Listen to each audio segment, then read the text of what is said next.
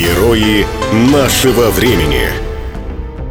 Сколько учеников приходят на школьный урок математики? Совсем немного. Уроки же Андрея Андреева из Бердска, Новосибирской области, посещает больше полумиллиона школьников каждый месяц. Это масштаб образования для целой страны. Уроки математики записываются на видео и выкладываются на YouTube. Чем же зацепил школьников молодой блогер? Прежде всего тем, что в видеоуроках используется популярный у школьников формат решебника, где разбираются задачи, дающиеся в школьном курсе. При этом дается не готовое решение, которое можно списать, а разбирается логика и метод поиска ответа. Идея преподавать математику не была случайной. За плечами Андрея факультет автоматики и вычислительной техники, опыт репетиторства с первого курса университета и год работы школьным учителем. Несмотря на отсутствие педагогического образования, Андреев умеет найти подход к ученикам.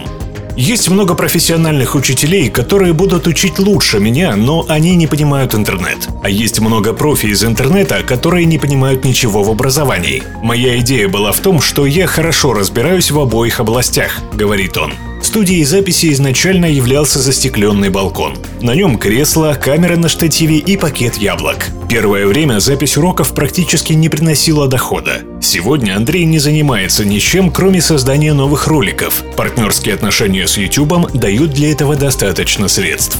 Начав с разбора задач только для пятых и шестых классов популярного учебника Веленкина, его проект сегодня расширился и стал охватывать весь последующий курс школьной математики и алгебры.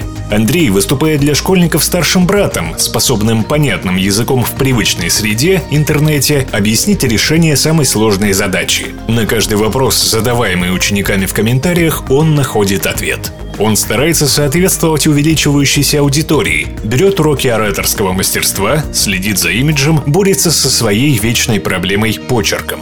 Чтобы учить, нужно заслуживать уважения учеников, говорит Андрей. Поэтому мне приходится быть в курсе их слов, их тем и интересов.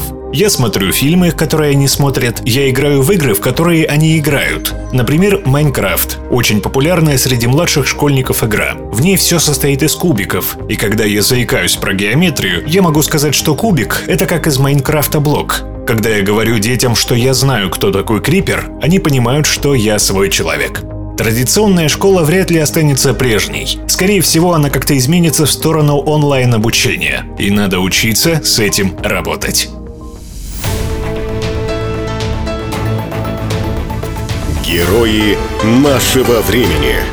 Программа создана с использованием гранта президента Российской Федерации, предоставленного Фондом президентских грантов.